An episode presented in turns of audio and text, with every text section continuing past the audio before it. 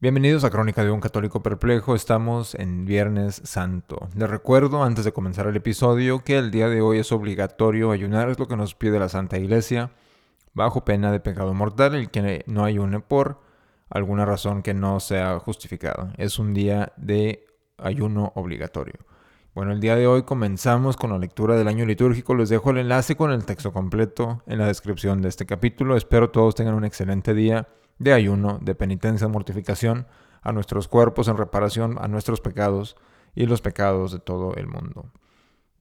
Comenzamos. Jesús condenado por Caifás. El sol baña de luz los muros y pináculos del templo de Jerusalén. Los pontífices y doctores de la ley no han hecho caso de su brillo para satisfacer su odio contra Jesús. Anas, que había recibido el primer primero al divino prisionero, ordena que le conduzcan ante su yerno Caifás. El indigno pontífice ha osado someter a un interrogatorio al mismo Hijo de Dios, Jesús. Desdeñado de responder, recibe la, bofetada de un criado. Tenían preparados testigos falsos que vinieron a declarar sus mentiras ante él que es la suma verdad. Intento inútil, pues los testimonios preferidos serán contradictorios. Entonces el sumo sacerdote, viendo que el sistema adoptado para convencer a Jesús de blasfemo no conducía más que a desenmascarar los cómplices de su fraude, quiso sacar de la boca del mismo Salvador el delito que había que debía serle justificable por la sinagoga. Te conjuro por el Dios vivo que nos digas si tú eres el Mesías, el Hijo de Dios. Esta es la interpelación que el pontífice dirige a Cristo. Jesús, queriendo darnos ejemplo de sumisión a la autoridad, rompe su silencio y responde con firmeza, Tú lo has dicho, yo soy, y os digo que a partir de ahora veréis al Hijo del Hombre sentado a la diestra del, poder de Dios y venir sobre las nubes del cielo. A estas palabras el pontífice se levanta y desgarra sus vestiduras diciendo, ha blasfemado. ¿Qué necesidad tenemos ya de testigos? Acabáis de oír la blasfemia. ¿Qué os parece? Unánimamente respondieron todos, reo es de muerte. El propio Hijo de Dios ha bajado a la tierra para llamar a la vida al hombre que se había precipitado en la muerte, y lo hace por la más espantosa inversión. El hombre, en pago de tal beneficio, conduce a su tribunal al Verbo divino y le juzga reo de muerte. Jesús guarda silencio y no aniquila en su cólera a estos hombres tan audaces e ingratos. Repitamos en este momento las palabras con las cuales en la liturgia griega interrumpe hoy varias veces la, lectura de la pasión. Gloria a tu pasión, Señor. Apenas se ha, dejado oír en la plaza el grito, Reo es de muerte cuando los criados del sumo sacerdote se arrojan sobre Jesús. Le escupen en el rostro, le venden los ojos, le vendan los ojos, y dándole bofetadas le dicen, Profeta, adivina quién te ha pegado. Esos son los, homenajes de la sinagoga al Mesías, cuya expectación la ha vuelto tan, tan altiva. La pluma se resiste a transcribir tales ultrajes inferidos al Hijo de Dios, y sin embargo no son sino el exordio de lo que ha de sufrir el Redentor. Al mismo tiempo, una escena mucho más dolorosa para el corazón de Cristo se realiza fuera de la sala, en el palacio del sumo sacerdote. Pedro, que ha entrado ahí, se ve envuelto en una contienda con los guardias y los criados, que le reconocen por uno de los galileos que seguía a Jesús.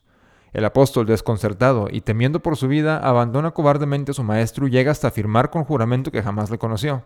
Triste ejemplo de castigo reservado a la presunción. Oh misericordia infinita de Jesús, los criados del sumo sacerdote te arrastraron, te arrastraron hacia el lugar donde se encontraba el apóstol. Al verle le dirigió una mirada de reproche y de perdón. Pedro se humilla y llora. En ese momento sale del palacio maldito, en adelante arrepentido. No se consolará hasta haber visto a su maestro resucitado y triunfante. Sea nuestro modelo este discípulo pecador y convertido, en estas horas de compasión en que la Iglesia quiere que seamos testigos de los dolores siempre en aumento de nuestro Salvador. Pedro se retira pues desconfía de su fragilidad. Quedémonos nosotros hasta el fin. Nada tenemos que temer. La dulce y digna mirada de Jesús, que ablanda los corazones más eh, empedernidos, se dirige hacia nosotros. Y hay que pensar aquí cómo San Pedro ahí temió por su vida, pero cuántas veces nosotros, de manera diaria, ¿verdad? Traicionamos a Jesús de esta manera y ni siquiera estando en peligro nuestra vida, ¿verdad? Bueno, continuamos. Los príncipes de los sacerdotes, viendo que el día comenzaba ya a clarear, se disponen a conducir a Jesús ante el gobernador romano. Ellos han formulado su causa como se hace con un blasfemo, mas no pueden aplicarle la ley de Moisés según la cual debería ser apedreado. Jerusalén ya no es libre ni la rigen sus propias leyes. El derecho de vida y muerte solo lo ejercen los vencedores y siempre en nombre del César. Como no recuerdan estos pontífices y doctores el oráculo que Jacobo agonizante, que declara que el Mesías vendría cuando le fuese arrebatado el cetro a Judá, Pero una nube de rencor les ha ofuscado y no se percatan de que los malos tratos que ellos dan al Mesías se encuentran descritos de antemano en las profecías que leen y cuyos custodios son. El rumor extendido por la ciudad de que Jesús ha sido apresado esta noche y que se ultiman los preparativos para llevarle ante el gobernador llega a oídos de Judas. El infeliz amaba el dinero, pero no tenía motivo ninguno para maquinar la muerte de su maestro.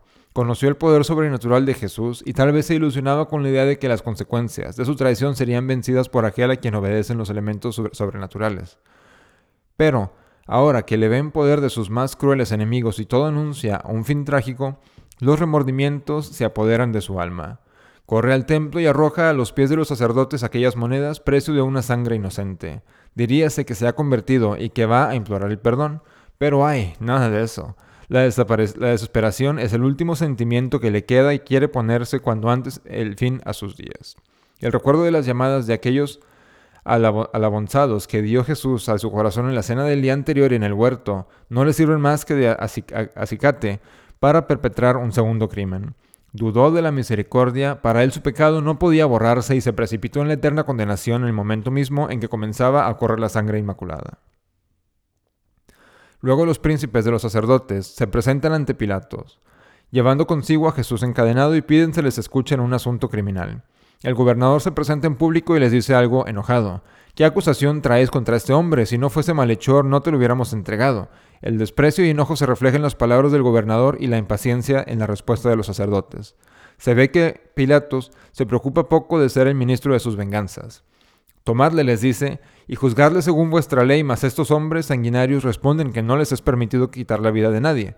Pilatos, que había salido al, al preterio para hablar a los enemigos del Señor, entra dentro y manda introducir a Jesús.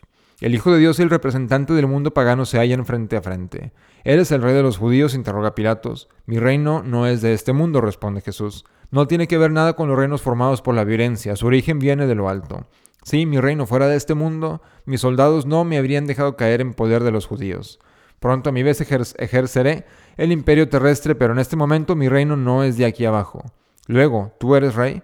Vuelve a interrogar Pilatos. Sí, yo soy rey, contesta el Salvador. Después de haber confesado su dignidad a Augusto, el hombre Dios hace esfuerzo para elevar al romano por encima de los intereses vulgares. Le propone un fin más digno que el, que el buscar los honores de la tierra. Yo he venido a este mundo le dice, para dar testimonio de la verdad. Cualquiera que es de la verdad escucha mi voz. ¿Y qué es la verdad? interroga Pilatos, sin aguardar la respuesta. Para acabar pronto, deja a Jesús y vas en busca de los acusadores. No encuentro delito alguno en este hombre, les dice. El pagano creyó hallar en Jesús un doctor de alguna secta judía cuyas enseñanzas no valían la pena ser escuchadas, y no solo esto, sino que al mismo tiempo vio en él, en él un hombre inofensivo en que no se podía sin injusticia buscar un hombre peligroso. Apenas ha manifestado su opinión favorable a Jesús cuando los príncipes de los sacerdotes comenzaban a acusar al rey de los judíos. El silencio de Jesús en medio de tantas mentiras hace enmudecer al gobernador. No oyes, le dice, cómo te acusan. Estas palabras de un interés visible no inmutan a Jesús en su digno silencio, pero provocan en sus enemigos una nueva explosión de furor. Perturba al pueblo, gritan frenéticos los príncipes de los sacerdotes, enseñando por toda la Judea, comenzando desde Galilea hasta aquí. Al oír el nombre de Galilea creyó ver un rayo de luz. Herodes, tetrarca de Galilea, está en Jerusalén. Es necesario remitirle a Jesús su súbdito. Esta sesión de la causa criminal desembarizaría al gobernador y al mismo tiempo restablecería la armonía entre Herodes y él. El Salvador es arrastrado por las calles de la ciudad, del pretorio al palacio de Herodes. Sus enemigos le siguen con la misma rabia. Mas Jesús guarda silencio. No recibe más que el desprecio de Herodes, el asesino de Juan Bautista. Pronto los habitantes de Jerusalén le, van, ven aparecer con la vestidura de un insensato y le llevan de nuevo ante Pilatos. Esta reaparición inesperada del acusado contraría mucho a Pilatos, pero cree haber hallado un nuevo medio de desembarazarle de esta causa que le es odiosa. La Fiesta de Pascua le facilita la ocasión de indultar a un culpable. Quiere hacer eh, caer este favor en Jesús. El pueblo está amotinado a las puertas del pretorio. Pondrá en, paralelo a Jesús, al mismo Jesús, que hace unos días toda la ciudad llevó en triunfo con Barrabás, el malhechor, persona odiosa en Jerusalén. La elección del pueblo no puede menos de ser favorable a Jesús. ¿A quién queréis que le dé la libertad? les dice, ¿a Jesús o a Barrabás? La respuesta no se hace esperar, voces tumultuosas gritan, no a Jesús, sino a Barrabás. ¿Y qué haré con Jesús? Y la chusma corta las últimas palabras del gobernador y grita frenética, crucifícale, crucifícale. Pero, ¿Qué mal ha hecho? ¿Le castigaré y lo pondré en libertad? No, crucifícale. La prueba no ha tenido éxito, y la situación del cobarde gobernador es más crítica que antes. En vano ha buscado para rebajar al inocente al nivel de un malhechor. La pasión de un pueblo ingrato y agitado no ha tenido cuenta alguna de ello. Pilato se vio obligado a prometer que castigará a Jesús de modo bárbaro, para apagar un poco la sed de sangre que devora al populacho, pero no sirve más que para provocar un nuevo grito de muerte. No vayamos más lejos sin ofrecer una reparación al Hijo de Dios por los ultrajes de que acaba de ser objeto. Comparado con una infame, es preferido este. Si Pilatos quiere por compasión salvarle es con la condición de hacerle sufrir esta vergonzosa comparación para resultar que resultaría vana. Las voces que cantaban el Osana, el hijo de David, hace unos días no prefieren sino aullidos feroces, y el gobernador, temiendo una sedición, se ha comprometido a dar un cargo a aquel cuya inocencia acaba de confesar. Jesús es entregado a los soldados para que lo flagelen. Se le despoja violentamente de sus vestidos y se le ata a la columna que servía para estas ejecuciones. Los látigos más crueles cruzan su cuerpo y la sangre. Aquella sangre inmaculada corre por sus divinos miembros. Recojamos esta, segunda efusión de sangre, por la cual Jesús expía todas las complacencias y crímenes de la carne de la humanidad entera. Es la mano de los gentiles que le da este tratamiento. Los judíos le entregan y los romanos son los ejecutores, pero todos nosotros tomamos parte en el deicidio. Los soldados están cansados de golpearle y los verdugos desatan a su víctima. ¿Se habrán compadecido de él? No. A tanta crueldad va a seguir una burla sacrílega. Jesús se ha llamado rey de los judíos y los soldados aprovechan el título para dar una forma nueva a sus ultrajes. Un rey lleva corona y los soldados van a imponérsela al hijo de David. Tejiendo, de, tejiendo deprisa una edema con ramas espinosas, la clavan en la cabeza y por tercera vez corre la sangre de Jesús. Después, para completar la ignomía, ponen en, sus espaldas un manto de púrpura y en su mano una caña, a modo de cetro, entonces se ponen de rodillas delante de él y le dicen, Dios te salve, rey de los judíos. Pero no paró aquí su crueldad. Como acompañamiento a este homenaje insultante le escupen en el rostro y lanzan el aire sonoras carcajadas, de cuando en cuando le arrancan la caña de la mano para darle con ella en la cabeza y de ese modo clavan más las espinas. Ante este espectáculo el cristiano se postra en doloroso respeto y dice a su vez, Dios te salve, rey de los judíos. Si tú eres el hijo de David, nuestro Mesías y nuestro Redentor, Israel no reconoce tu reinado que proclamaba no a mucho, y la, gentilidad ha hallado medios de ultraje, pero tú reinarás por la justicia en Jerusalén, que no tardará en sentir los golpes de, de tu cetro vegador por la misericordia sobre los gentiles que pronto los apóstoles traerán a tus pies. Recibe nuestro homenaje y nuestra sumisión. Reina desde hoy en nuestros corazones y en nuestra vida entera. Jesús es, conducido a Pilatos en el estado en el que ha dejado la crueldad de los soldados. El gobernador no duda que una víctima en estado examine encontrará gracia ante el pueblo. Mandado subir a Jesús a una galería del palacio y le muestra a la multitud diciendo, Eche homo, he aquí el hombre. Esta palabra era más significativa de la que creía Pilatos. No decía, he aquí a Jesús, ni he aquí al rey de los judíos. Se servía de una expresión general de la que no tenía la clave y el cristiano posee su conocimiento. El primer hombre en su en su sublevación contra Dios había, eh, había, transformado con su pecado la obra entera del Creador. En castigo de su orgullo y su codicia, la carne había abellazado al espíritu, y la tierra misma, en señal de maldición, no producía más que espinas. El nuevo hombre que llevó no la realidad, sino la apariencia del pecado, aparece. La obra del Creador vuelve a tomar con él su antigua armonía, mas es por medio de la violencia. Para que la carne debe estar sometida al espíritu, su carne es azotada con látigos. Para demostrar que el orgullo debe ceder a su lugar a la humanidad, lleva una corona formada con las espinas de la tierra maldita.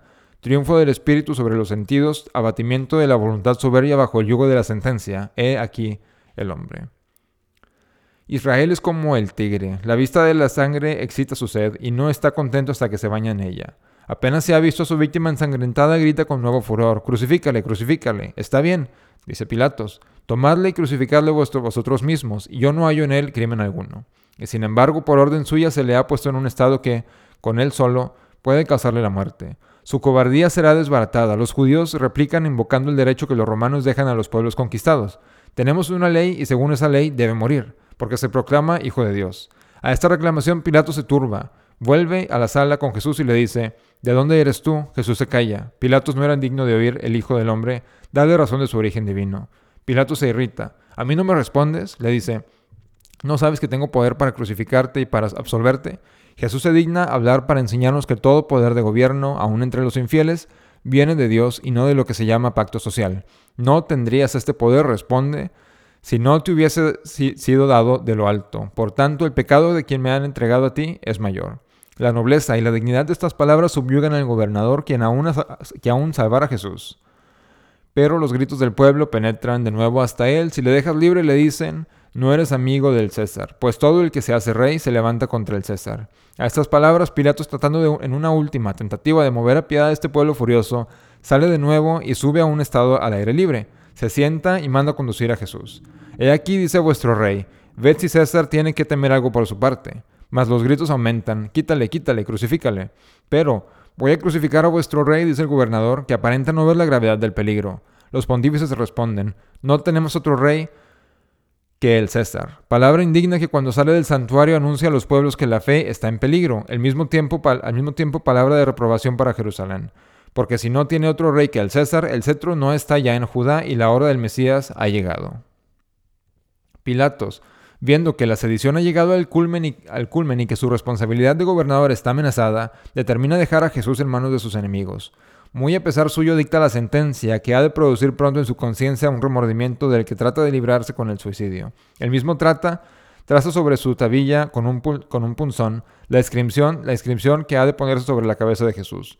Más aún concede el odio de los enemigos del Salvador para mayor ignomía que sean crucificados con él los ladrones.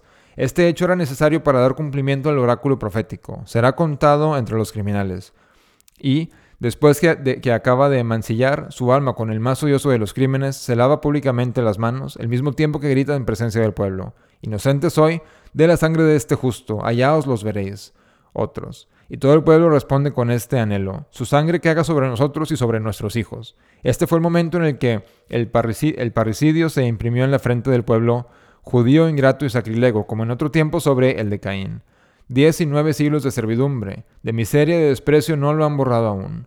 Nosotros, hijos de la gentilidad sobre los que esta sangre divina ha descendido como un rocío misericordioso, demos gracias al Padre Celestial, que ha amado tanto al mundo que ha dado a su único Hijo.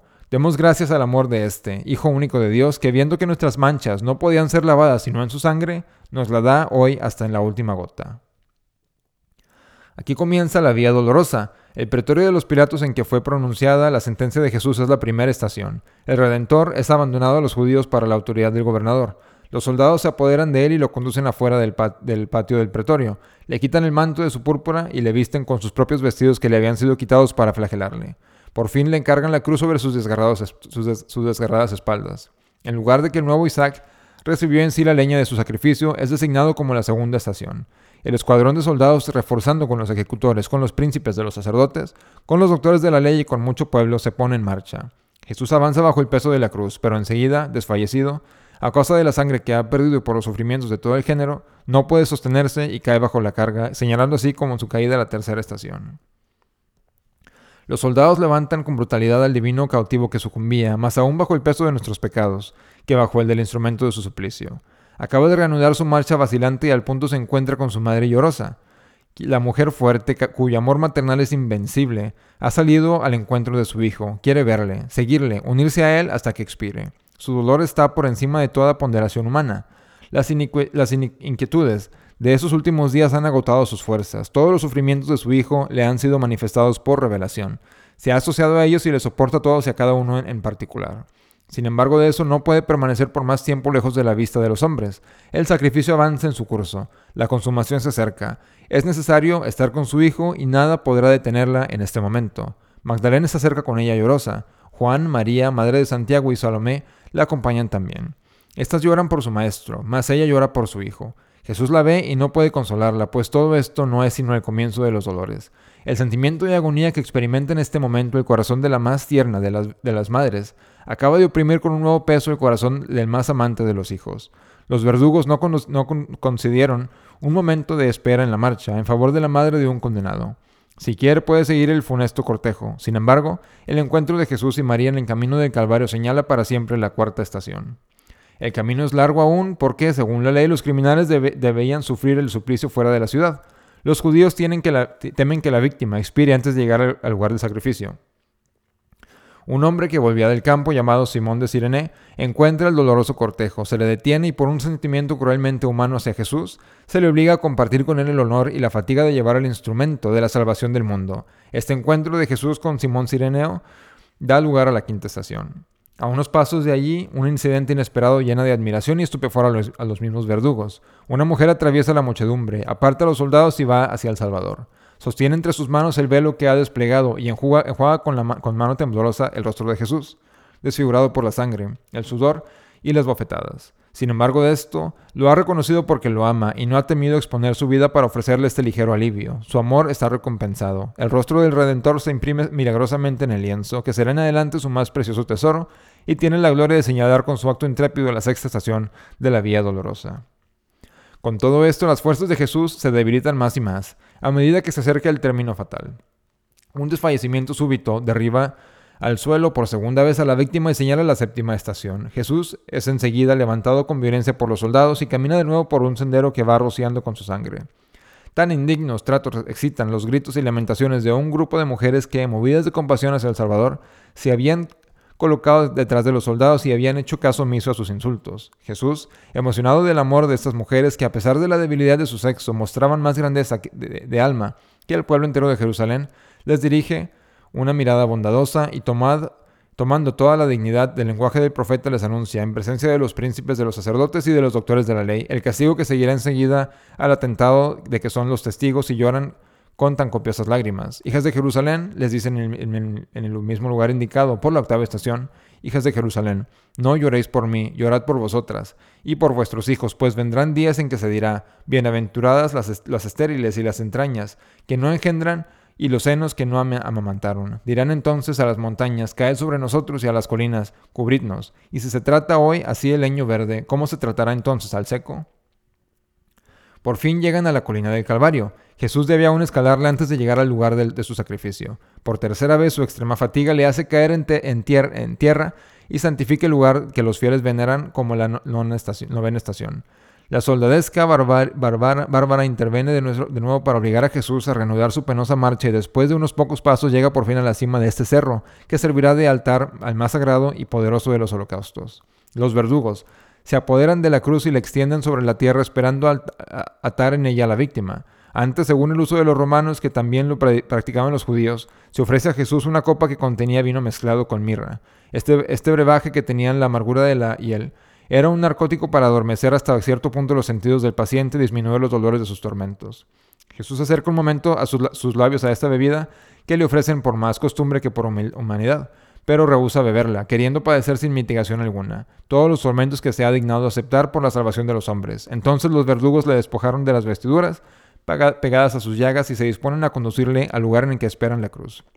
El lugar del Calvario en que Jesús fue así despojado y donde le presentaron la bebida amarga es asignado como la décima estación de la Vía Dolorosa.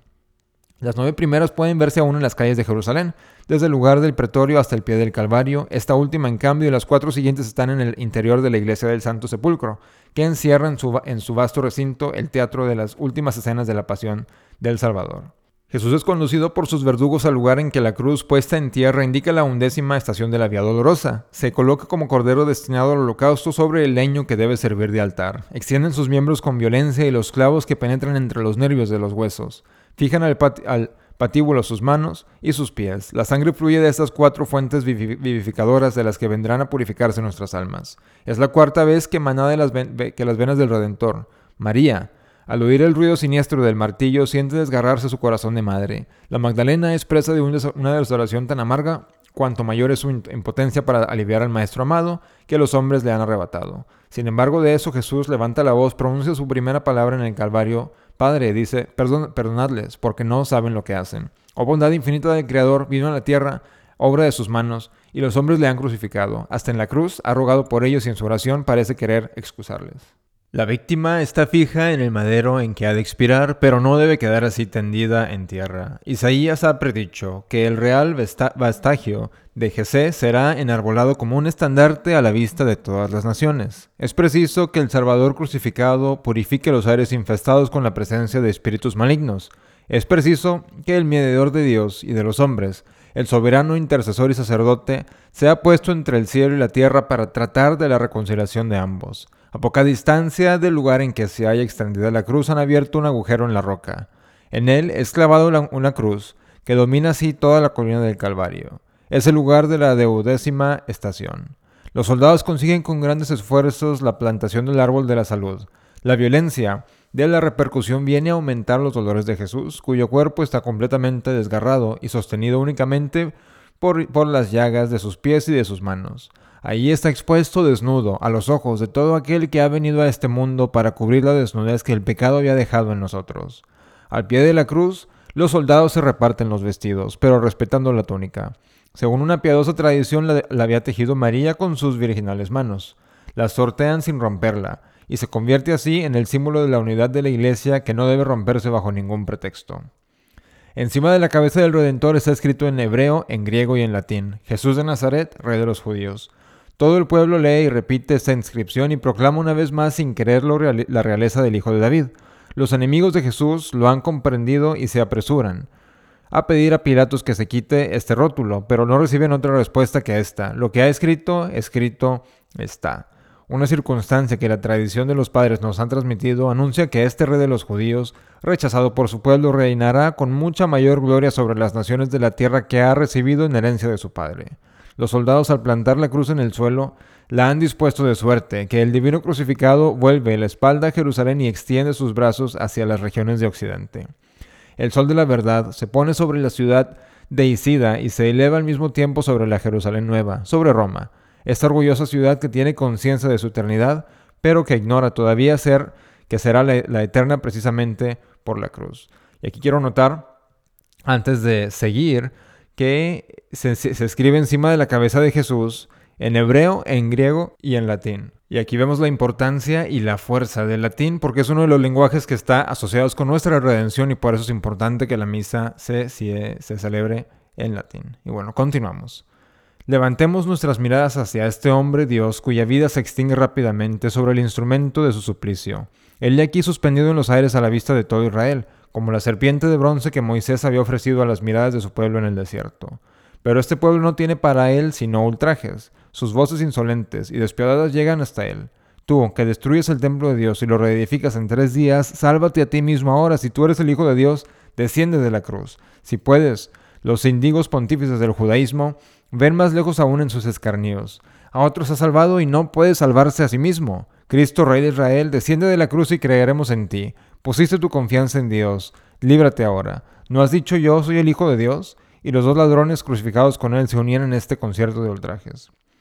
Nunca la tierra había recibido de Dios un beneficio semejante al que se dignaba concederle en esta hora, ni nunca el insulto a la majestad divina se había proferido con tanta audacia. Cristianos que adoramos a aquel que los judíos blasfeman, ofrezcámosle en este momento la reparación a que tantos derechos tiene.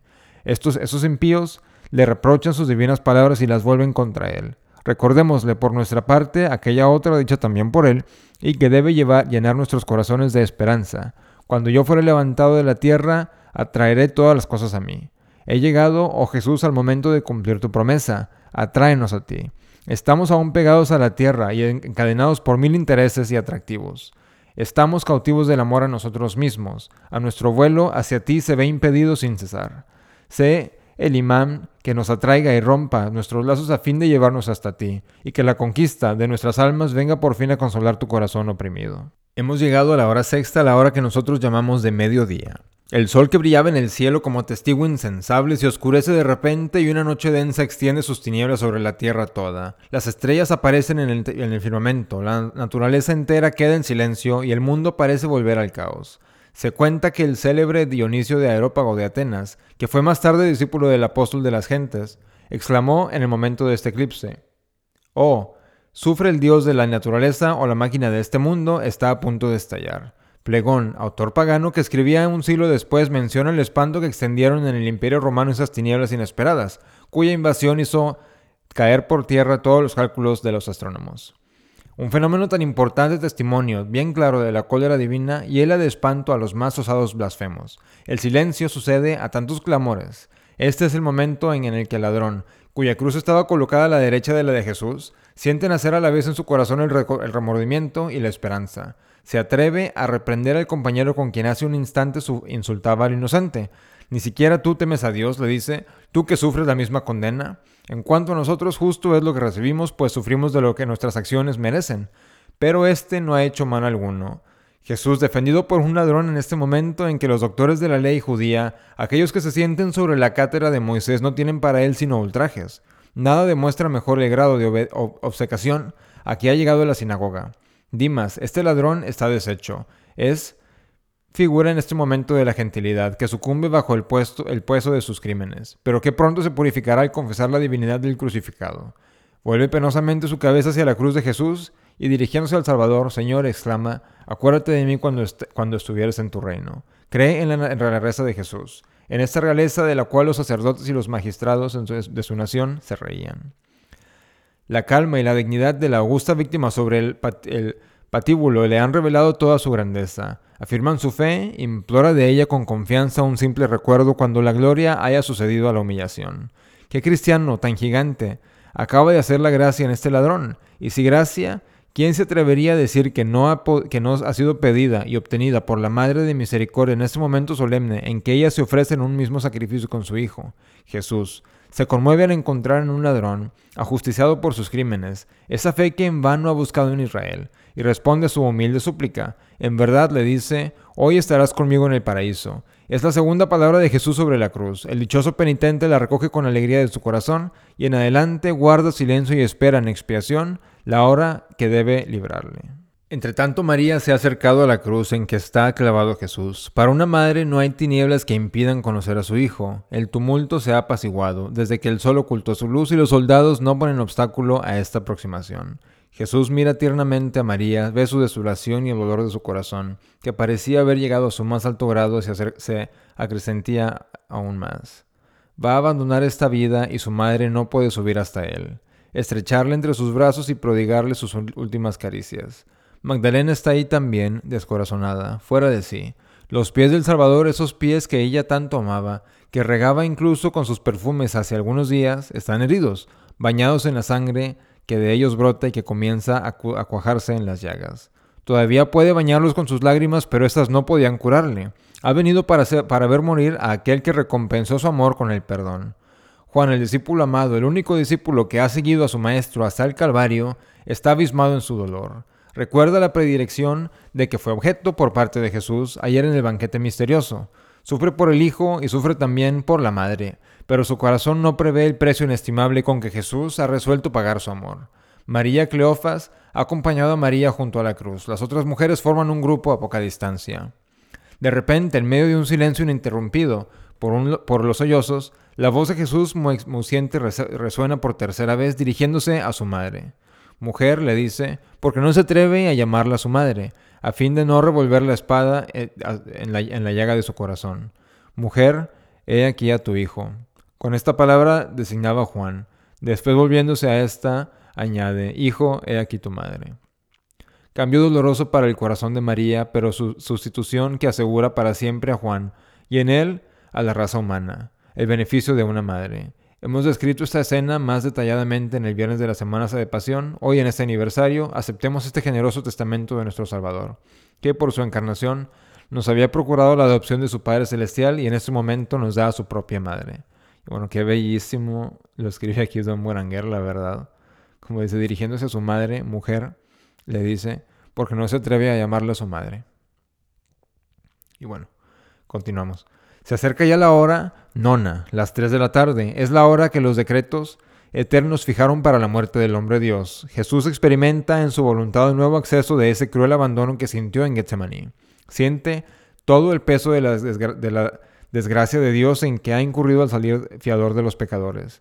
La amargura del cáliz de la cólera de Dios, que debe apurar hasta los, hasta los heces, produce en él un desfallecimiento que se expresa por este grito lastimero. Dios mío, Dios mío, ¿por qué me has desamparado?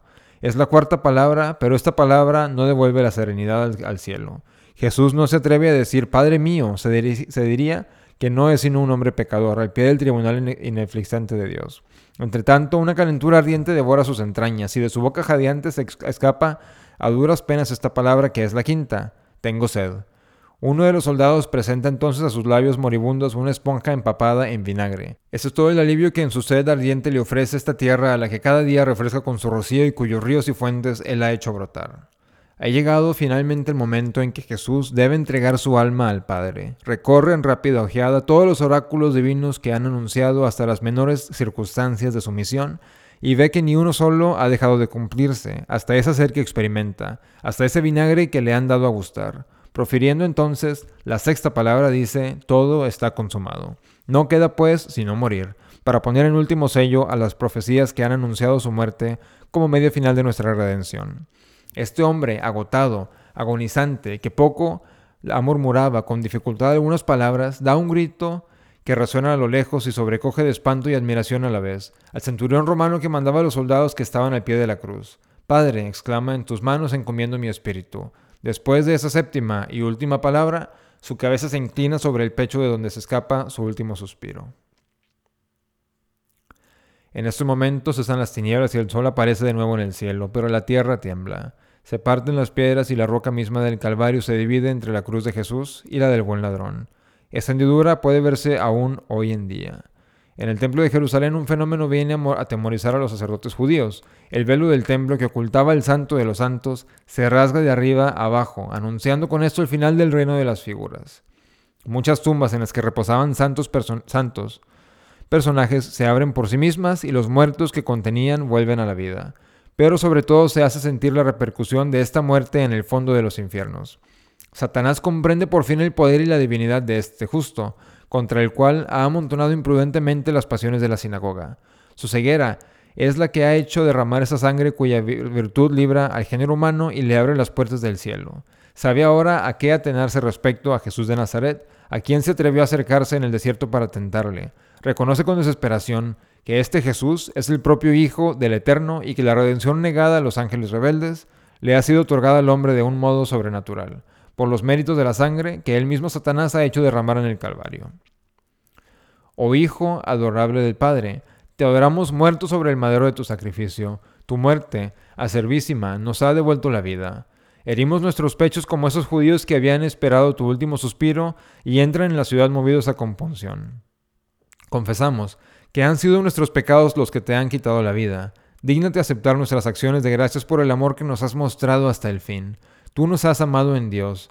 En adelante, a nosotros nos toca servirte, como rescatados por tu sangre. Somos posesión tuya y tú eres nuestro Señor. Mas he aquí que tu iglesia nos convoca al oficio divino y debemos descender del Calvario para unirnos a ella y celebrar tus alabanzas. Pronto volveremos junto a tu cuerpo inanimado y asistiremos a tus funerales acompañándolos con nuestras lágrimas y tristezas. María tu madre pertenece al pie de la cruz, y nada puede separarla de tus restos mortales. Magdalena está atada a tus pies. Juan y las santas mujeres forman en, derredor tuyo un cortejo de desolación. Adoramos una vez más tu cuerpo sangrado, tu sangre preciosa y tu cruz que nos ha salvado.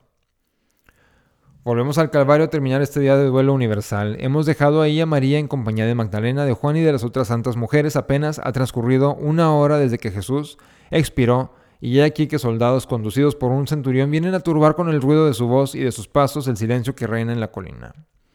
Han de cumplir una orden de Pilatos. A ruegos de los príncipes de los sacerdotes, el gobernador ha mandado que se les quiebren las piernas, se los desclave de la cruz y que sean enterrados antes de la noche. Los judíos contaban los días a partir de la puesta del sol. Pronto va a comenzar, por tanto, el gran sábado. Los soldados se dirigen hacia las cruces, van primeramente a la de los ladrones, a los que rompen las piernas y luego a la cruz del Redentor. El corazón de María tiembla al verles. ¿Qué nuevo ultraje reservan estos bárbaros contra para, contra para el cuerpo ensangrentado de su Hijo? Observan al divino ajusticiado y comprueban que la vida ha cesado ya en él. Sin embargo, para asegurarse de la muerte, uno de ellos blande su lanza y la hunde en el costado derecho de la víctima. El hierro penetra hasta el corazón, y cuando el soldado le retira, Sangre y agua brotan de esta última llaga. Es la quinta efusión de esa sangre redentora y es también la quinta de las llagas que Jesús recibió sobre la cruz. María ha sentido hasta en el fondo de su alma la punta de esa lanza cruel. Los sollozos y las lágrimas se renuevan en torno suyo. ¿Cómo terminará esa triste jornada? ¿Qué manos descenderán de la cruz al cordero que en ella está suspendido? ¿Quién finalmente le devolverá a su madre? Los soldados se retiran y con ellos Longinos, el que osó darle la lanza y que siente ya en sí mismo un movimiento extraño presagio de la fe que un día será mártir. Mas he aquí que se acercan dos hombres, son dos judíos, José de Arimatea y Nicodemos, que van subiendo la colina, hasta detenerse con emoción al pie de la cruz de Jesús. María fija sobre ellos una mirada de reconocimiento. Han venido para poner en sus brazos el cuerpo de su hijo y para rendir luego a su maestro los honores de la sepultura. Estos fieles discípulos vienen provistos de la autorización del gobernador. Pilatos ha otorgado a José el cuerpo de Jesús. Se apresuran a desclavar los sagrados miembros porque el tiempo es corto. El sol camina hacia su ocaso y está ya próximo a la primera hora del sábado. Junto al lugar en que se alza la cruz, en la parte baja del montículo, hay un jardín y en este una cámara sepulcral tallada con la en la roca. En ella va a descansar Jesús. José y Nicodemos cargados con la preciosa carga descienden de la colina y depositan el cuerpo sagrado sobre una roca a poca distancia del sepulcro. La madre de Jesús recibe de sus manos al hijo de su ternura. Riega con sus lágrimas, recorre con los besos las innumerables y crueles llagas de que está cubierto su cuerpo. Juan, Magdalena y las otras santas mujeres compadecen a la madre de los dolores, pero urge el tiempo para embalsar estos restos inanimados. Sobre esa roca que aún actualmente se llama Piedra de Unción y que señala la décima tercera estación de la Vía Dolorosa. José extiende el lienzo que ha traído. Nicodemos, que había ordenado traer a sus siervos hasta, hasta 100 libras de mirra y aloe, va disponiendo los perfumes, lavan la sangre de las heridas, quitan suavemente la corona de espinas de la cabeza del divino rey y llega el momento de envolver el cuerpo con el lienzo.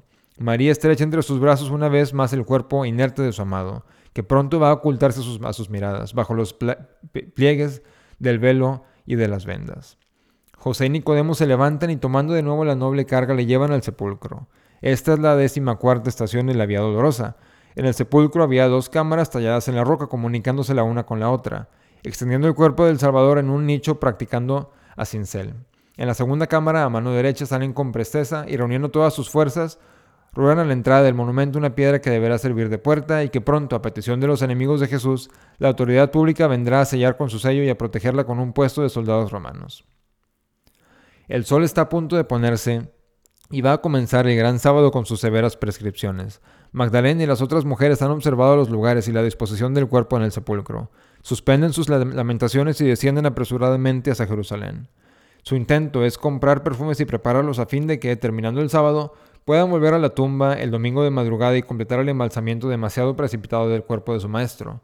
María, después de saludar por última vez la tumba que encierra el objeto de su ternura, sigue al cortejo que camina hacia la ciudad. Juan, su hijo de adopción, está junto a ella. Desde este momento será el custodio de aquella que, sin dejar de ser madre de Dios, se hace en, se hace en él madre de los hombres. Pero a precio de qué crueles sufrimientos ha obtenido este nuevo título, qué herida ha recibido su corazón en el momento en que la hemos sido confiados. Acompañémosla nosotros también fielmente durante estas horas crueles, que deberán transcurrir antes de la resurrección de Jesús, venga a consolar su inmenso dolor.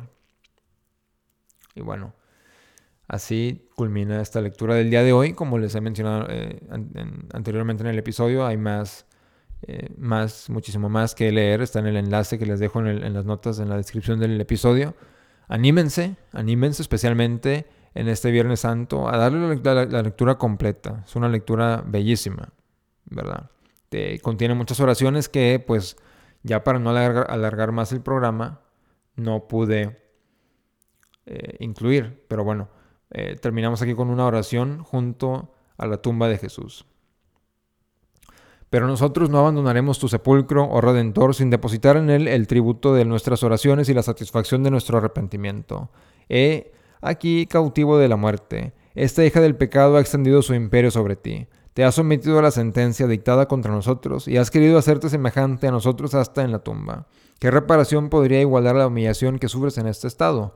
Este nos era a nosotros debido, mas tú no la has hecho, tú no la has hecho tuyo.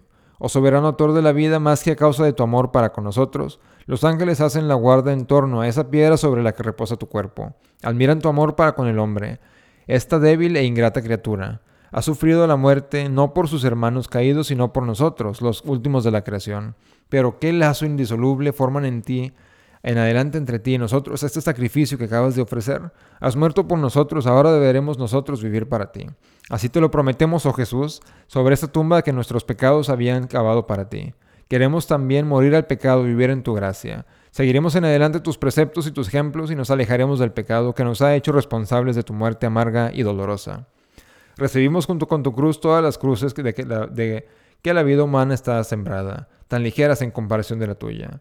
Aceptamos en fin el morir nosotros también cuando se ha llegado el momento de sufrir la sentencia merecida, que la justicia de tu Padre ha pronunciado contra nosotros. Tú has avisado con la muerte ese momento tan terrible de la, de la naturaleza. Para ti la muerte es un tránsito a la vida, y así como en este momento nos separamos de tu sepulcro con la esperanza próxima de saludar tu gloriosa resurrección, así también al abandonar a la tierra los restos mortales, nuestra alma llena de confianza subirá hacia ti, con la esperanza de unirse un día a este polvo culpable que la tumba debe devolver después de haberlo purificado.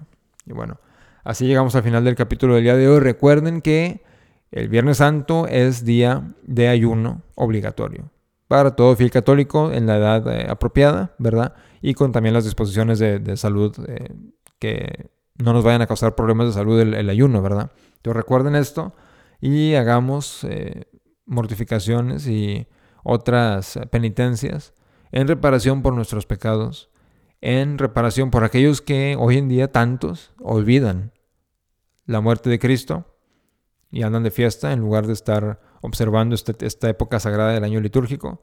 Y también, eh, pues besemos el crucifijo, ¿no? También, como habíamos mencionado el miércoles, en reparación a el beso de Judas. Y bueno, así terminamos el capítulo del día de hoy. Volveremos para el sábado santo. Viva Cristo Rey y Ave María.